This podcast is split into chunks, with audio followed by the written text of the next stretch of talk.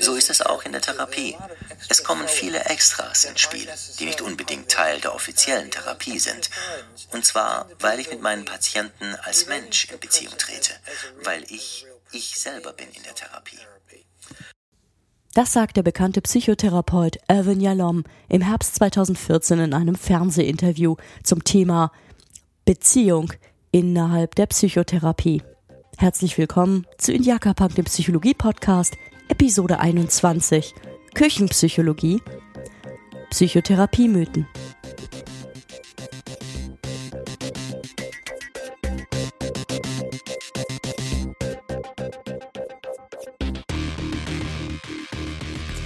Ja, herzlich willkommen zum Psychologie-Podcast. Heute wieder eine Episode zum Thema Küchenpsychologie. Heute soll es um Mythen und weit verbreitete Irrtümer zum Thema Psychotherapie und Psychotherapeuten gehen. Vielleicht vorneweg eine kleine Begriffsbestimmung. Was ist ein Psychotherapeut? Oder vielmehr, was ist eine Psychotherapeutin? Denn zumindest hier in Deutschland sind 70 bis 80 Prozent der Psychotherapeuten weiblich.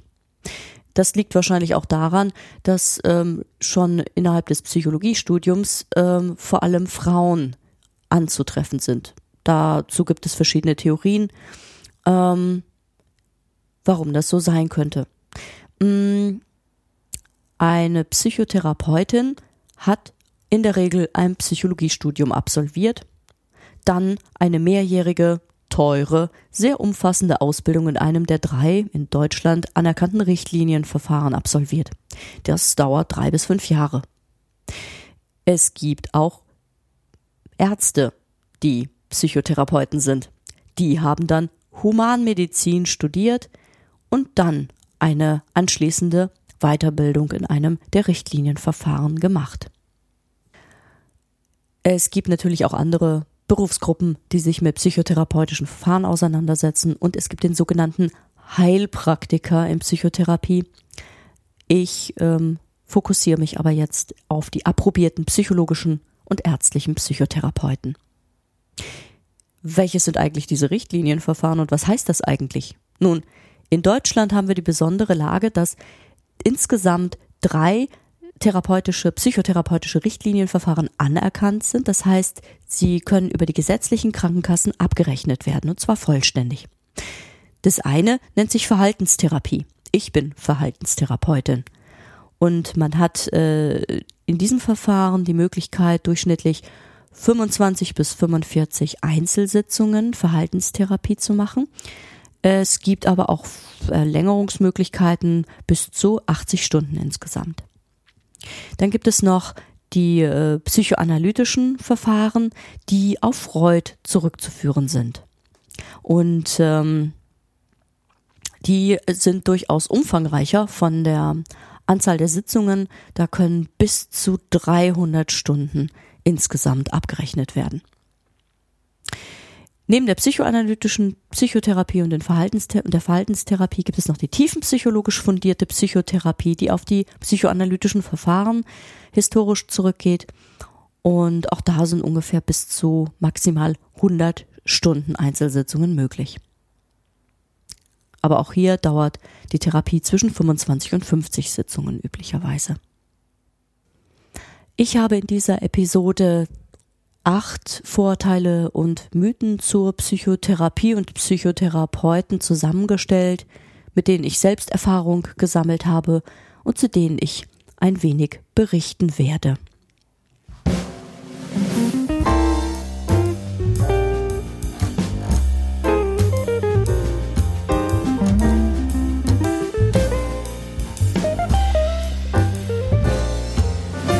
Man stelle sich vor, eine Party, Dort lernt man neue Menschen kennen. Und eine der ersten Fragen ist natürlich, hey, was machst du denn beruflich? Ich bin Psychotherapeutin. Die Top 3 der Entgegnungen lautet wie folgt. Hey, hast du eine Couch? An Punkt Nummer 2 steht, hey, da muss ich ja vorsichtig sein, was ich sage. Ja, und etwas abgeschlagen auf Rang 3 Hör mal, findest du nicht auch, dass viele Menschen Psychologie studieren, um sich selber zu helfen? Nun, ich liebe meinen Beruf und ich rede gern über meinen Beruf. Aber manchmal wünsche ich mir die Zeiten zurück, wo ich auf Partys sagen konnte, Hey, ich bin Luftfahrtpsychologin und ich arbeite für das Deutsche Zentrum für Luft- und Raumfahrt. Das hatte immer irgendwie andere Reaktionen zur Folge. Und ich kam mir eher wie eine Raketenforscherin vor. Naja. Ich weiß, es ist Jammern auf hohem Niveau. Es gibt sicherlich Angehörige anderer Berufsgruppen, die auf Partys nicht immer die Wahrheit zu ihrem Beruf sagen. Aber schauen wir uns mal die Top 3 an. Punkt 1. Habe ich eine Couch? Nein, ich habe keine Couch. Ich brauche auch keine. Und die meisten Psychologen, die ich kenne, haben auch keine Couch. Vielleicht brauchen Analytiker Couches, das weiß ich nicht. Ähm, auch viele Tiefenpsychologen sitzen sich einfach gegenüber. Punkt 2. Nein, eigentlich muss man nicht vorsichtig sein und darauf achten, was man in meiner Anwesenheit sagt oder tut. Normalerweise bin ich im Feierabend-Modus dann auch nicht darauf erpicht, mein Umfeld zu analysieren und zu deuten, sondern bin einfach nur im Feierabend. Punkt Nummer drei. Nun, also, ich glaube, im Psychologiestudium tummeln sich genauso viele schräge Vögel wie in jedem anderen Studienfach auch. Jedenfalls habe ich da keine großartigen anderen Erfahrungen gemacht. Kommen wir zu Punkt Nummer vier. Nein, ich verschreibe keine Medikamente. Das tun die anderen, die Mediziner. Es ist ein Mythos, dass auch psychologische Psychotherapeuten etwas mit Psychopharmaka am Hut haben, haben sie aber nicht. Allerdings werde ich speziell in meinem Berufszweig häufig für eine Psychiaterin gehalten. Das liegt aber auch vor allem daran, dass ich momentan an einer Institutsambulanz, an einer psychiatrischen arbeite und da wimmelt es nur so vor Psychiatern. Kommen wir zum Vorurteil Nummer 5, nämlich dem, dass vor allem niedergelassene Psychotherapeuten vor allem Befindlichkeiten behandeln und leichte Krankheiten. Nun, dem ist definitiv nicht so. Hm, eigentlich ist der Psychotherapiebereich im ambulanten Bereich einer der am schärfsten kontrollierten, denn jede einzelne Behandlung wird gutachterlich geprüft. Behandelt werden dürfen nur psychische Erkrankungen, die in der Diagnosestellung auch sich an den verbindlichen Kriterien des ICD festmachen lassen. Das ist eine internationale Klassifikation für Erkrankungen. Psychotherapeuten müssen also keine Diagnosen erfinden und das tun sie auch nicht, zumal die Wartelistenplätze meistens schon ziemlich ausgefüllt sind. Außerdem, und äh, das ist auch interessant, mit einem Anteil von 23 Prozent an den von der KV anerkannten Qualitätszirkeln sind psychotherapeutische Qualitätszirkel deutlich überrepräsentiert. Und in einer aktuellen Studie der Techniker Krankenkasse aus dem Jahr 2011 wurde gezeigt, dass ambulante Psychotherapiepatienten bezüglich der Depressivität durchschnittlich gleich hohe Werte aufweisen wie Patienten in stationär psychosomatischer Behandlung. Kommen wir zum Vorurteil Nummer 6. Psychotherapie ist Gelaber. Das sind doch nur Gespräche. Wie soll das helfen?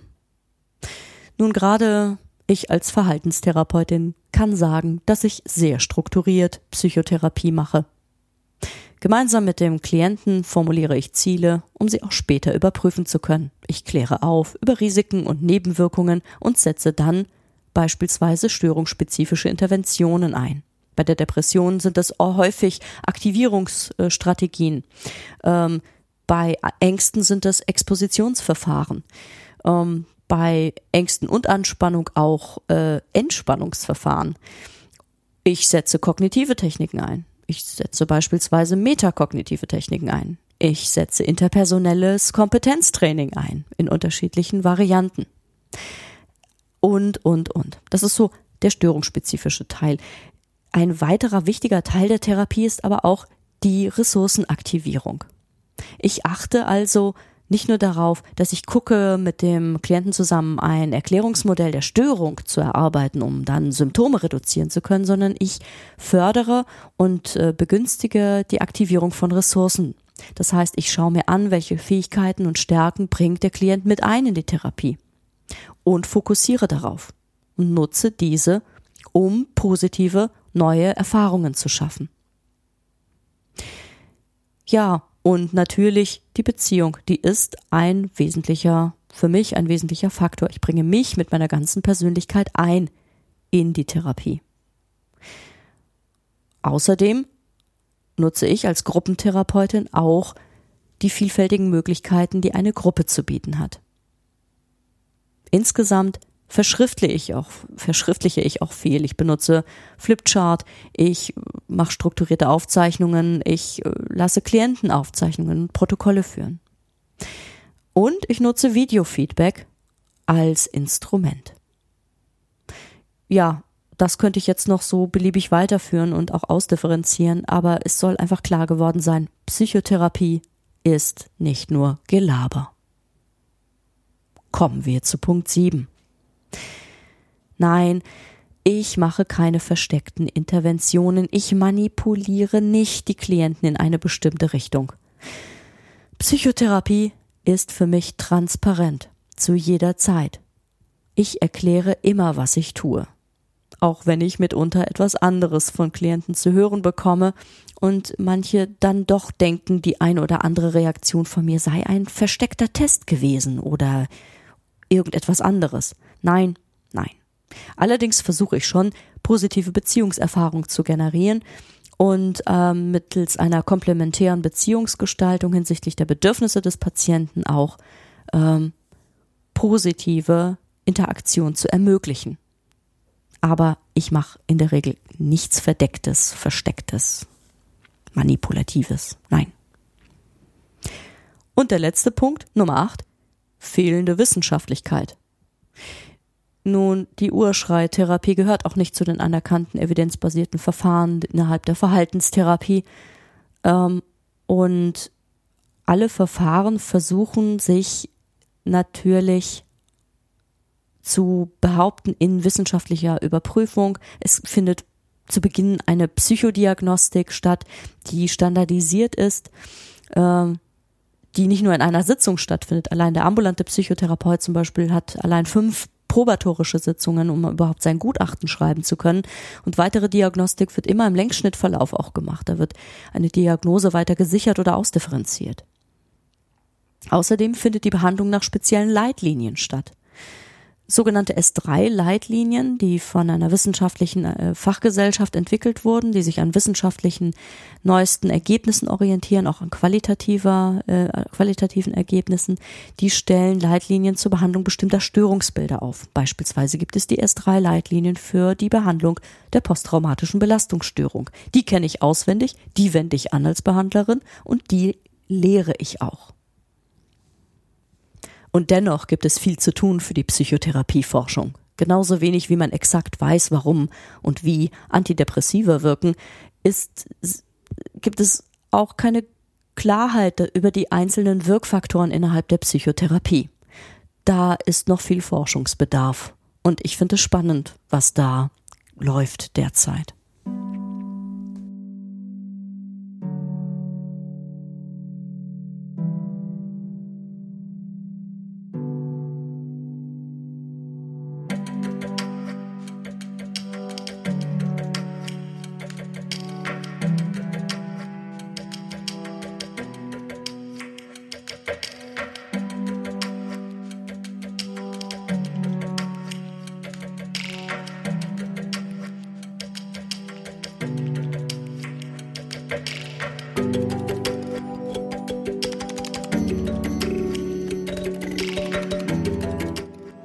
Mittels Psychotherapie kann man Symptome reduzieren, man kann Persönlichkeitszüge verändern, man kann im besten Fall das Wohlbefinden verbessern. Und das sind alles lohnende Effekte der Psychotherapie. Viele von ihnen sind wissenschaftlich nachgewiesen.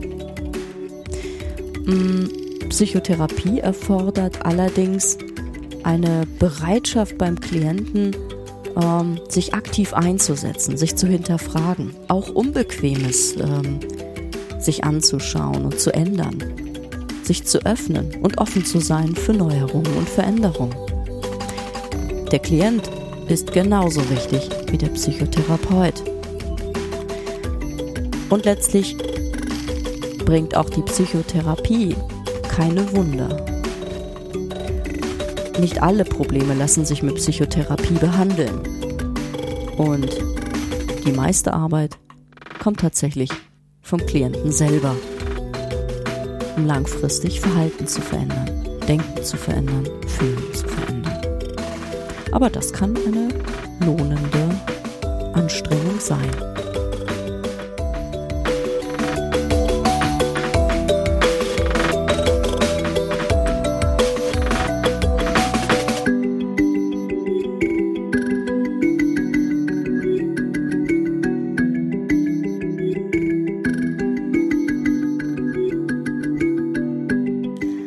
Das war's wieder von mir heute und ich hoffe, wir hören uns wieder nächste Woche und nicht vergessen, ich gehe da ganz mit Irvin Jalom.